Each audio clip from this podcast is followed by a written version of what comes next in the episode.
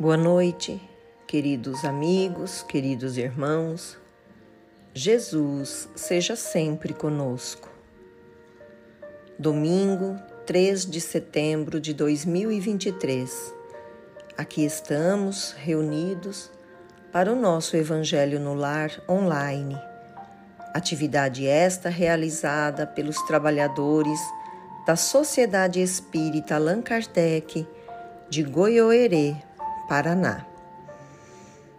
Para darmos início, faremos a leitura do livro Vida Feliz, de Joana de Ângeles, através da psicografia abençoada de Edivaldo Pereira Franco. Leremos o capítulo 142. As tuas necessidades reais não exorbitam a área das tuas posses. Cada criatura nasce ou renasce dentro do esquema que lhe faculta as melhores possibilidades para ser feliz. A inconformação e a rebeldia, porém, normalmente armam o indivíduo com ambição e violência, que geram estados desditosos mesmo quando ele consegue acumular excessos e quinquilharias a que atribui valores relevantes, exagerados.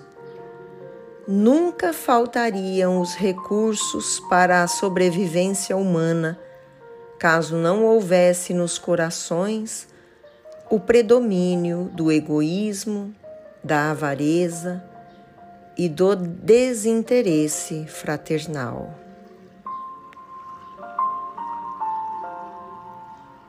Vamos à nossa prece. Com os sentimentos e pensamentos dirigidos à espiritualidade benfeitora, agradeçamos a Deus, nosso Pai Criador, pelo dom da vida Obrigada por todas as existências que tivemos no plano físico, que nos oportunizaram as experiências que nos fizeram crescer. Obrigada, Pai, pela minha família, pelos amigos e irmãos de caminhada terrena, porque bem sei que estás em mim e em todos eles.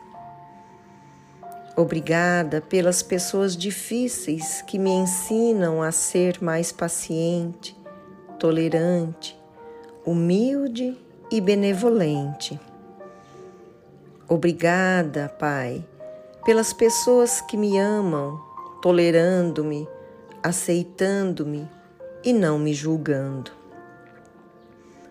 Obrigada pelo seu amor infinito quando me tira do comodismo, trazendo-me dificuldades que, na verdade, são oportunidades para meu crescimento intelectual e moral. Enfim, obrigada, Mestre Jesus, pelo seu Evangelho de amor, que nos tira das trevas da ignorância e nos traz para a luz da felicidade eterna. Fique conosco, envolvendo-nos no teu fraterno abraço, hoje e sempre. Que assim seja. Capítulo 120 Herdeiros E se nós somos filhos, somos logo herdeiros também herdeiros de Deus e co-herdeiros do Cristo. Paulo, carta aos Romanos 8 e 17. Comenta o benfeitor Emanuel. Incompreensivelmente, muitas escolas religiosas, através de seus expositores, relegam o homem à esfera de miserabilidade absoluta púlpitos, tribunas, praças, livros e jornais estão repletos de tremendas acusações. Os filhos da terra são categorizados à conta de réus da pena última. Ninguém contesta que o homem, na condição de aluno, em crescimento, na sabedoria universal, tem errado em todos os tempos. Ninguém ignora que o crime ainda obceca. Muitas vezes, o pensamento das criaturas terrestres, entretanto, é indispensável restabelecer a verdade essencial. Se muitas almas permanecem caídas, Deus lhes renova diariamente a oportunidade de reerguimento. Além disso, o Evangelho é o roteiro do otimismo divino. Paulo, em sua epístola aos Romanos, confere aos homens com justiça o título de herdeiros do Pai e co-herdeiros de Jesus. Por que razão se dilataria a paciência do céu para conosco se nós, os trabalhadores encarnados e desencarnados da terra, não passássemos de seres desventurados e inúteis?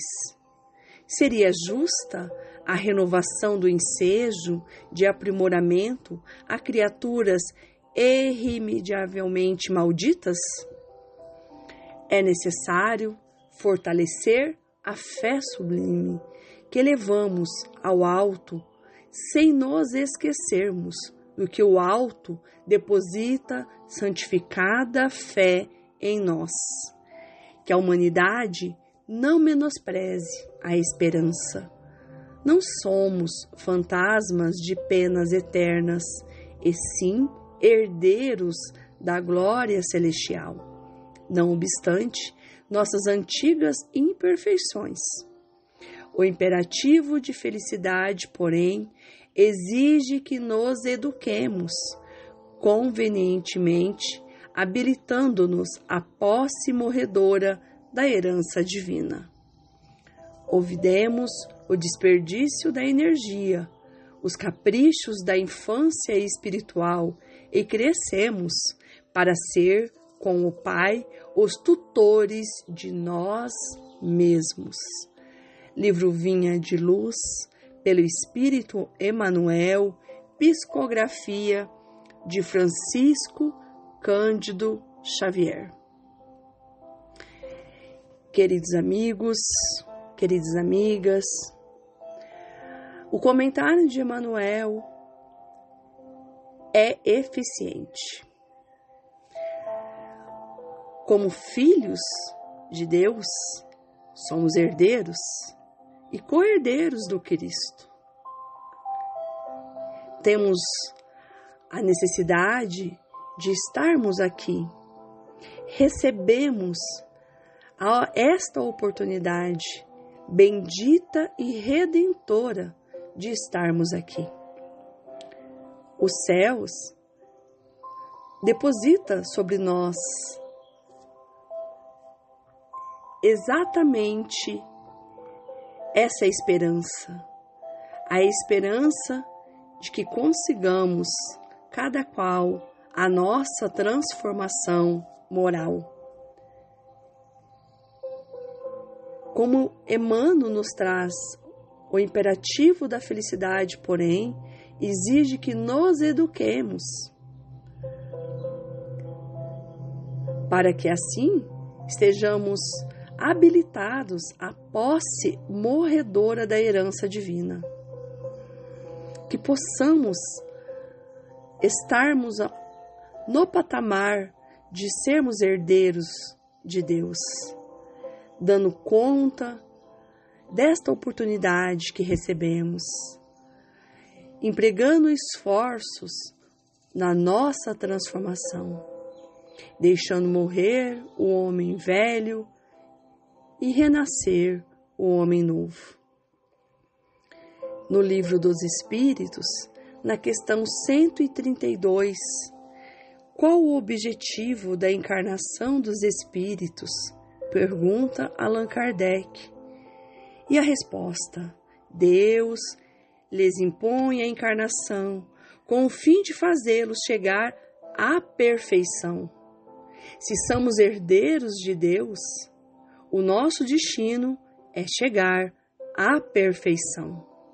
Para uns é expiação, para outros, missão, mas para alcançarem essa perfeição, tem que sofrer todas as vicissitudes da existência corporal. Nisso é que cabe, nisso é que está a expiação. Mas também visa outro fim a encarnação. Está lá na questão 132, o de pôr o espírito em condições de suportar a parte que lhe toca na obra da criação. Para executá-la, é que em cada mundo toma o espírito um instrumento de harmonia com a matéria essencial deste mundo, a fim de aí cumprir, daquele ponto de vista, as ordens de Deus. E é assim que, concorrendo para a obra geral, ele próprio se adianta. Que possamos, cada um de nós, na educação, na transformação, no esforço, na vontade, sermos este trabalhador apto para estar na seara do Cristo, ser co-herdeiros do Cristo e herdeiros de Deus.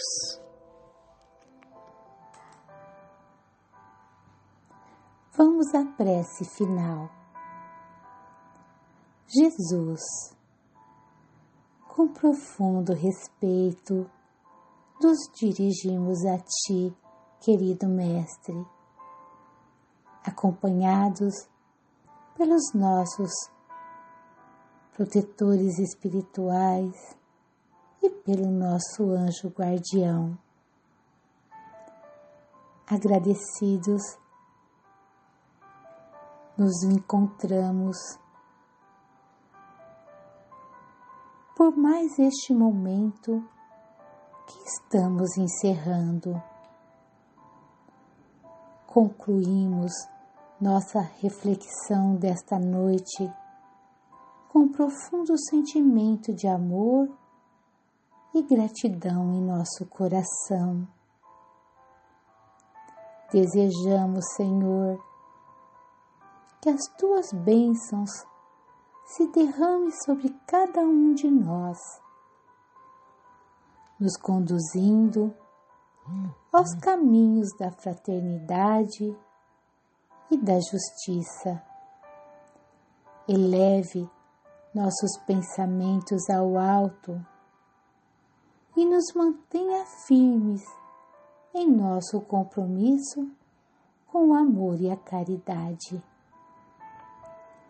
com humildade, pedimos que nos auxilie a nos transformar e que possamos perdoar aqueles que nos magoaram, dissipando qualquer sentimento contrário aos teus ensinamentos, Mestre. Abençoa nossas famílias e todos aqueles que fazem parte da nossa jornada. Envolve-nos, Jesus, com a tua luminosidade e conforta-nos com a tua palavra amiga quando a incerteza assolar nossos pensamentos. Que possamos ser pacientes e generosos demonstrando a compreensão pelas faltas dos outros. E que a tua presença divina em nossa vida seja o nosso bálsamo. Permaneça conosco, Senhor, hoje e sempre. Que assim seja. Desejamos a todos uma semana abençoada.